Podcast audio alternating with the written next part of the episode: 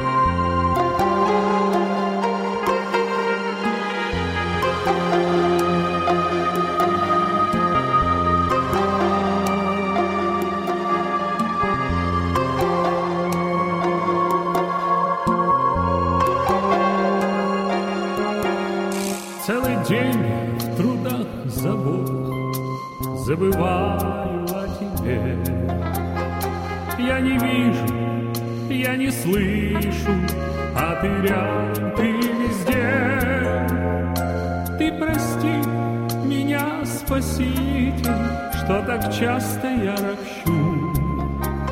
Дай мне веру, дай надежду и любовь. Благодарен я Спаситель, за любовь, что ты даришь, за надежду и за веру, и за радость, и за жизнь. И когда придешь ты снова в сонме ангелов святых, встречу я тебя, Спаситель, ты гряди.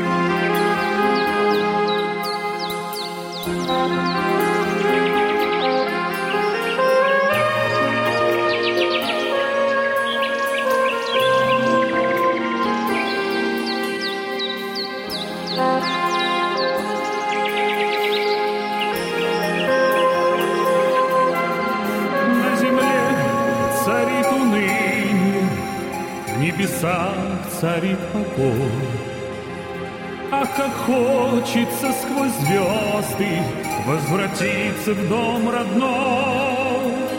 Без тебя мы здесь, Спаситель, В мире зла и суеты. Мы заждались, Искупитель, Ты гряди, Ты гряди.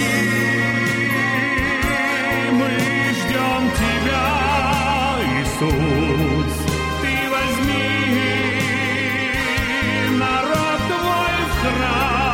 святой, как прекрасно жить будет в храме Твоем, Спаситель.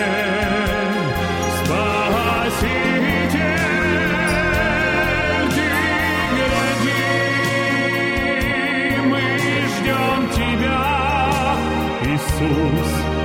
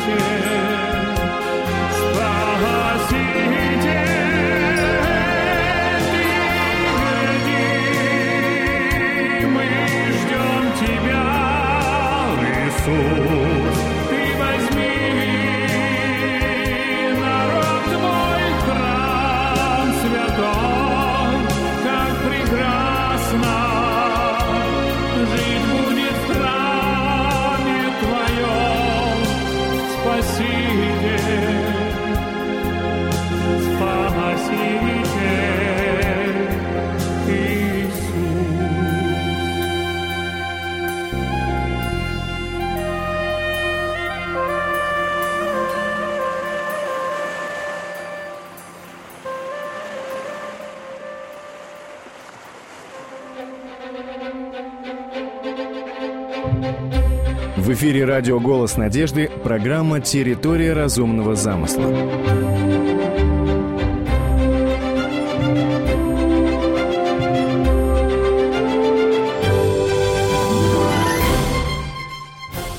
Данная программа предваряет серию тем, которые будут посвящены критическому анализу теории эволюции. Прежде чем мы перейдем к рассмотрению несостоятельности модели эволюционного развития мира, мы рассмотрим ряд тезисов, которые, как считается, являются сильным аргументом в пользу теории эволюции и, наоборот, неотразимым аргументом против идеи творения. Ричард Докинс в 11 главе своей книги «Самое грандиозное шоу на Земле» утверждает, что эволюционная история запечатлена в нас – чем, по мнению автора, эволюционная история очевидна, в чем мы ее можем увидеть в нас и вокруг нас. В каком смысле она запечатлена в нас? По мнению автора, в основном это касается структур, которые слишком плохо или неправильно устроены – в одной из глав, которая носит название «Гонка вооружений и эволюционная теодицея», Докинс указывает на гигантские масштабы смерти, на гигантские масштабы страданий в этом мире. Он представляет различные черты многих существ, которые явно предназначены для нанесения вреда другим – он приводит ряд примеров. Это закон джунглей на выживание, это хищные плодоядные животные, они приносят боль, они приносят страдания своим жертвам. Это, казалось, ненужные, назойливые насекомые, пауки-убийцы, болезнетворные бактерии, вирусы и так далее. В этом ряду приводятся и такие реалии бытия, как боль, страдания, зло, смерть и тому подобные проблемы. Докинс заявляет, Страшная правда заключается в том, что страдание в мире дикой природы слишком ужасает. Так что чувствительным душам лучше бы было о нем не думать. Общее количество страданий, испытуемых ежегодно, столь велико, что его невозможно даже вообразить. Дарвин знал об этом, когда писал своему другу Хукеру – Какую книгу служитель дьявола мог бы написать о грубых, расточительных, слепых и ужасающе жестоких делах, которые творятся в природе? В чем заключается основной тезис аргумента о плохом устройстве мира? Если этот мир создал добрый, любящий, мудрый, совершенный во всех отношениях, в том числе и в морально-нравственном смысле Творец, если правда то, что этот Творец произнес в завершении творческого процесса вердикт все весьма хорошо, тогда это противоречит реальности. Окружающий нас мир природы устроен по принципу закона джунглей. В мире природы выстроена пищевая цепь. Больший поедает меньшего, сильный пожирает слабого, выживает сильнейший. Как говорит Докинс, природа – она с кровавыми зубами, клыками, когтями. Мир природы наполнен кровопролитием, насилием, болью, борьбой за выживание, смертью. Разве это хороший мир? Это плохой мир, если его создал Творец. Такой мир, по мнению автора, опровергает возможность существования доброго и мудрого Создателя. Именно так мыслил и Дарвин. К какому заключению приходят апологеты теории эволюции? Плохое устройство мира, говорят они, это неотразимый аргумент против идеи творения и Творца. И наоборот, Плохое устройство мира – это сильный аргумент в пользу теории эволюции. Так плохо устроенный мир вполне понятен и имеет смысл, если считать такой мир остатками эволюции, говорит Докинс.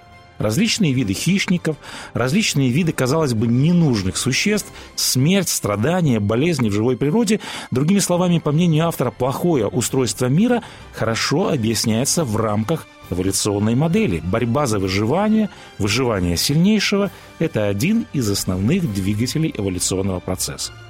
Что можно ответить на данное утверждение? Если вначале Господь Бог сотворил все весьма хорошо, почему мы находим либо примеры, так сказать, плохого устройства мира, либо какие-то совершенно как будто ненужные создания, например, такие создания, как назойливые насекомые, пауки, убийцы, или такие явления, как болезнетворные бактерии, вирусы и так далее. Если Бог сотворил весьма хорошо все, были ли вначале плотоядные хищники, ядовитые существа, оводы, паразиты, бактерии, вирусы и тому подобные существа? Если да, Тогда возникает вопрос, зачем их создавал Бог? Если же не создавал их Бог, тогда откуда они появились? Аргумент о плохом устройстве мира, говорят апологеты теории эволюции, это неотразимый аргумент против идеи творения и Творца.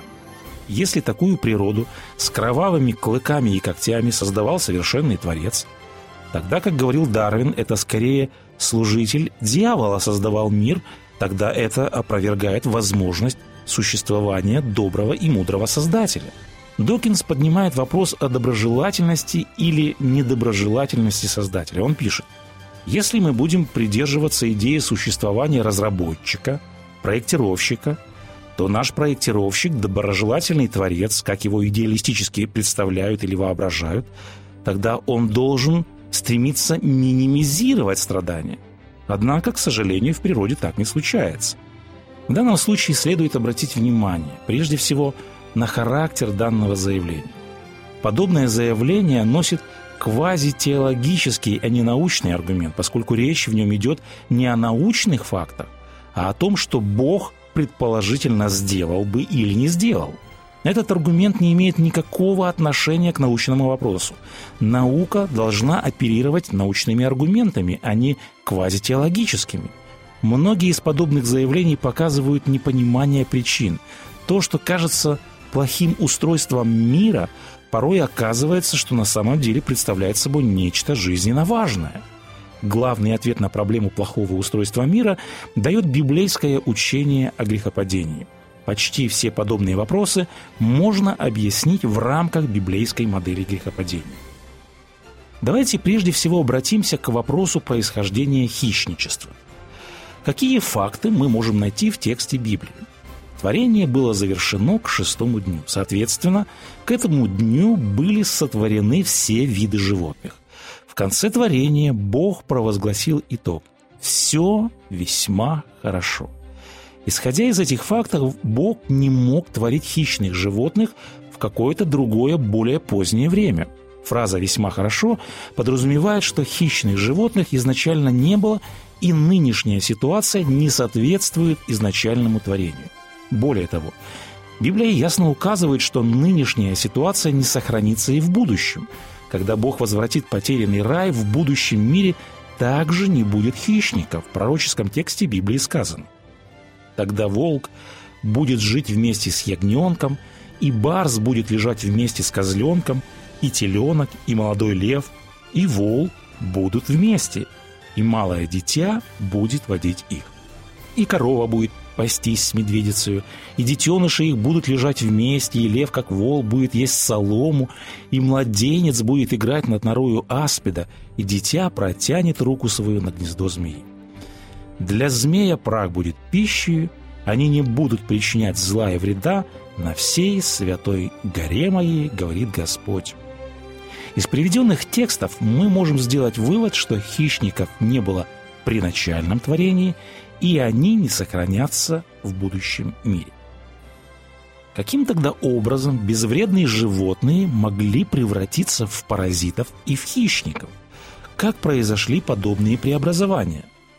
В Библии мы не находим прямого ответа на данный вопрос. Однако в Библии повествуется, что по причине грехопадения человека в природе произошли радикальные изменения. Книга Бытие, 3 глава.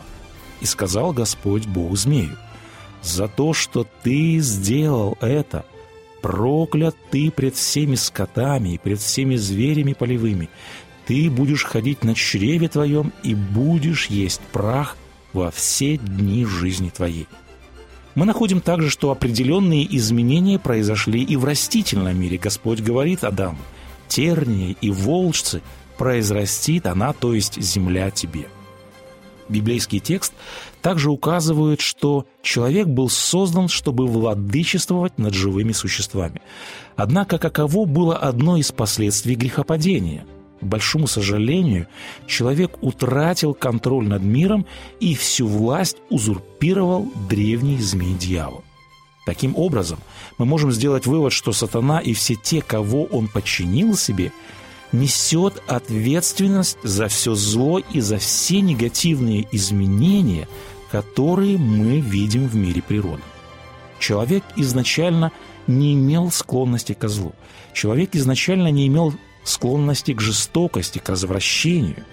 Однако человек попал под влияние и власть врага душ человеческих, в результате произошли коренные изменения, сердце человека растлилось, и всякая плоть извратила путь свой.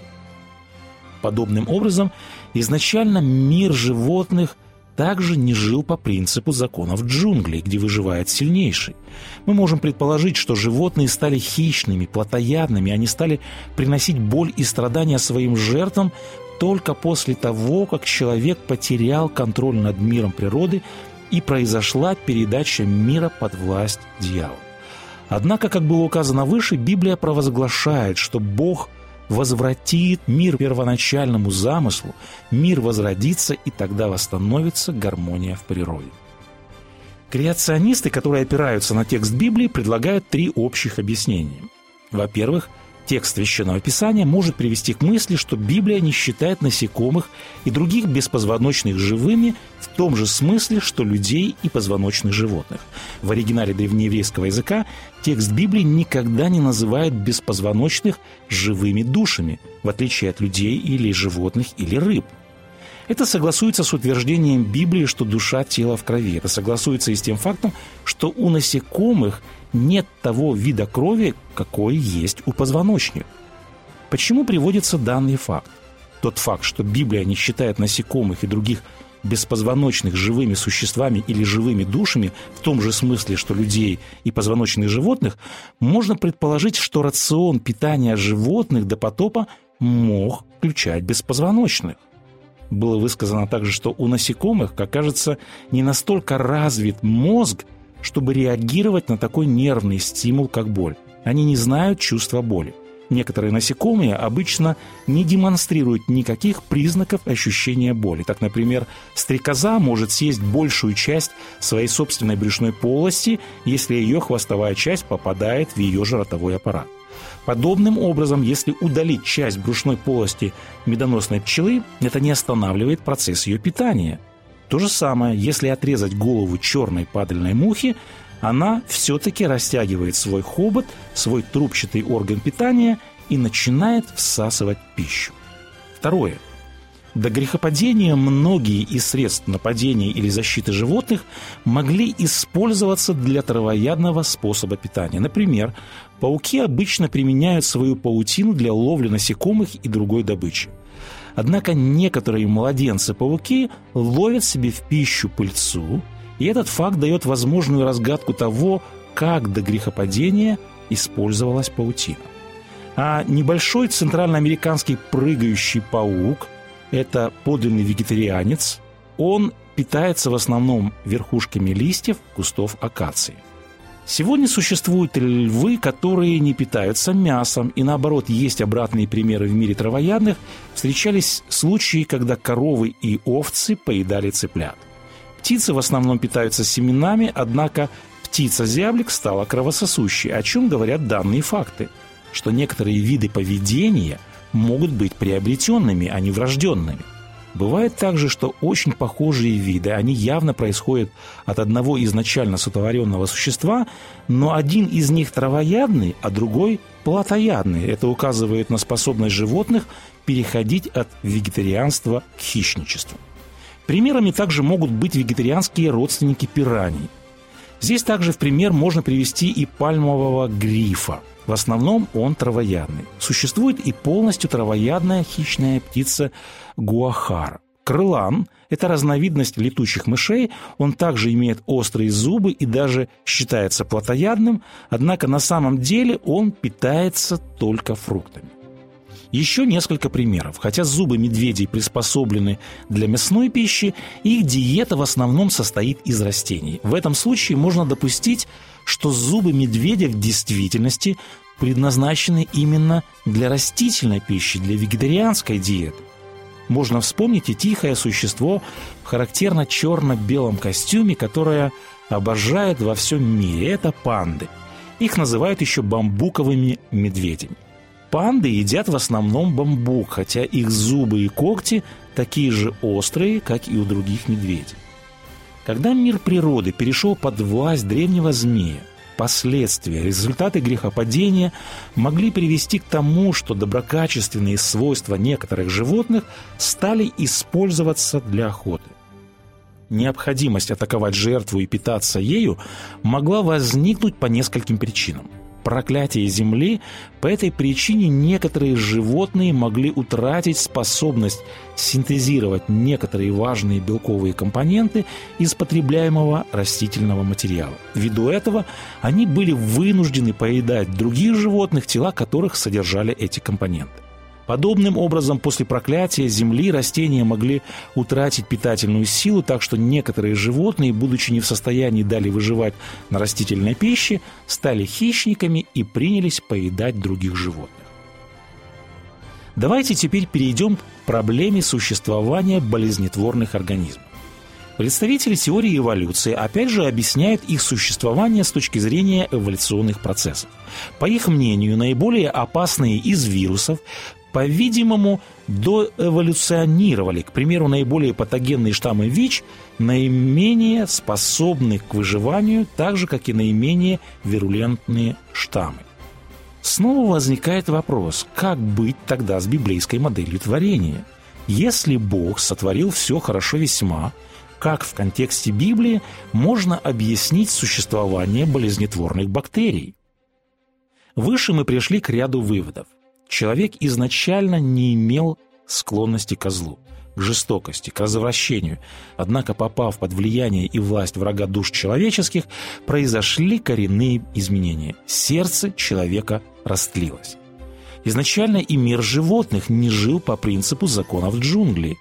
Вполне возможно, что животные стали хищными и стали причинять боль только после того, как произошла передача мира под власть дьявола. Подобным образом можно предположить, что бактерии не были болезнетворными, они играли исключительно благотворную роль, а болезнетворные свойства они приобрели в результате грехопадения после проклятия Богом этого мира. Некоторые подсказки насчет возможной благотворной роли вирусов до грехопадения можно найти в тех функциях, которые они выполняют даже сегодня. Вирусы – это не живые существа, они не могут самовоспроизводиться. Они только паразитируют на механизме воспроизводства более сложных клеток. Однако важно заметить, что и сейчас вирусы выполняют много полезных функций. Так, например, они производят транспортировку генов между растениями и животными, они содействуют плодородности почвы, они содействуют чистоте воды, они содействуют регулировке газов в атмосфере. Еще один пример. Микробы также помогают работе иммунной системы, и многие виды аллергии могут быть вызваны слишком чистой средой обитания. Здесь предлагается учитывать, что иммунная система могла быть важной и до грехопадения, чтобы организмы могли отличать своего от чужого. Какой вывод мы можем сделать?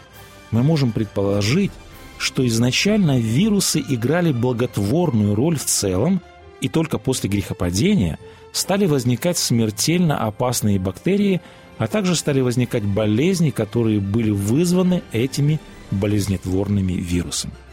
Многие возбудители болезней кажутся деградировавшими формами полезных микроорганизмов. Итак, еще раз выясняется, что предполагаемое доказательство эволюции на самом деле поддерживает модель творения и грехопадения. Мы говорили о вызовах, которые бросает эволюционная модель библейской модели творения. В следующих программах мы рассмотрим аргументы в пользу несостоятельности теории эволюции, рассмотрим пробелы и трудности этой теории. Он сотворил землю силою своей, утвердил вселенную мудростью своей и разумом своим распростер небеса.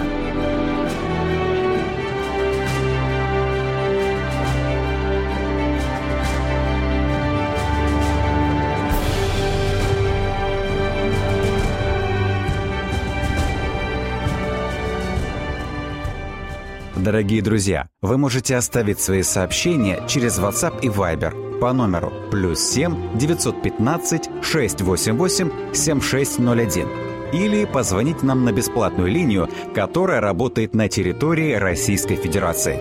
Номер 8 800 100 ровно 1844. 8 800 100 ровно 1844.